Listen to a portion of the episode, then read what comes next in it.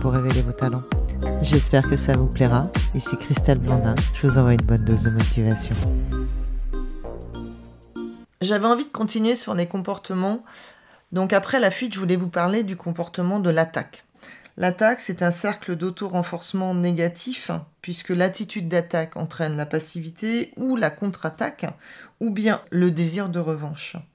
On, va parler de la domination de l'agresseur, on va parler de la défaite aussi de l'agresseur, on va parler des profils, de l'origine de ce comportement, et pour démarrer, je vous propose euh, de vous présenter des profils. Peut-être les connaissez-vous déjà. L'autocrate, qui obtient le consentement par la terreur, je suis sûr que vous avez des exemples. L'esprit de contradiction, qui s'oppose à tout va. Le redresseur de tort, cherche toujours une cause à défendre. La personne trop mielleuse, celle qui vous passe la main dans le dos, trop polie pour être honnête.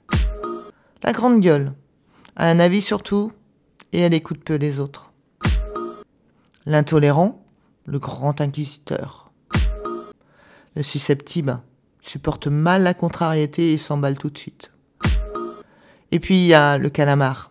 Attaque pour ne pas être attaqué. Vous imaginez bien que ce comportement a des conséquences néfastes. D'abord, il y a le retour de flamme, l'esprit de revanche, qui suscite un désir de revanche chez l'autre. À la première occasion, l'agressé pourra lui aussi devenir l'agresseur.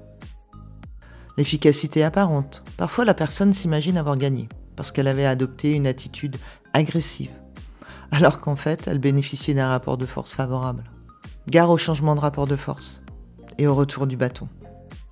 Il y a le manque aussi d'informations utiles. Plus personne ne dit rien, de peur de se faire agresser ou de se faire mal voir. Les communications perdant en richesse et en qualité, l'agressif se prive de précieux retours de son entourage. Le mépris, la désapprobation.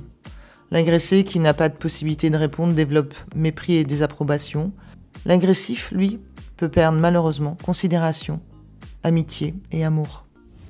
Et pour le dernier, je vous parlerai de la souffrance, d'être mal aimé. Le besoin d'être aimé, respecté, considéré est profond chez chacun d'entre nous. La personne agressive souffre elle aussi de la perte de crédit auprès d'autrui et peut somatiser. Ce qui m'amène maintenant à vous parler des origines de ce comportement de l'attaque. On peut parler d'un taux élevé de frustration dans le passé, qui développe ce sentiment de frustration à la moindre contrariété. Je vous invite à prendre soin de vous, et de vous donner des sources fréquentes de satisfaction.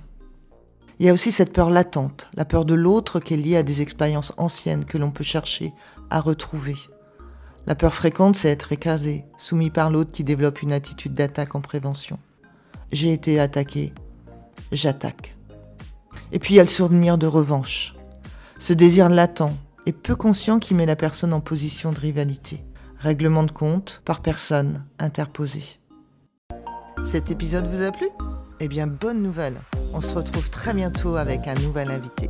En attendant, si vous souhaitez continuer à être l'architecte de votre réussite, rejoignez la communauté K et Performance sur Instagram, Facebook ou www.mentalesperformances.bzh.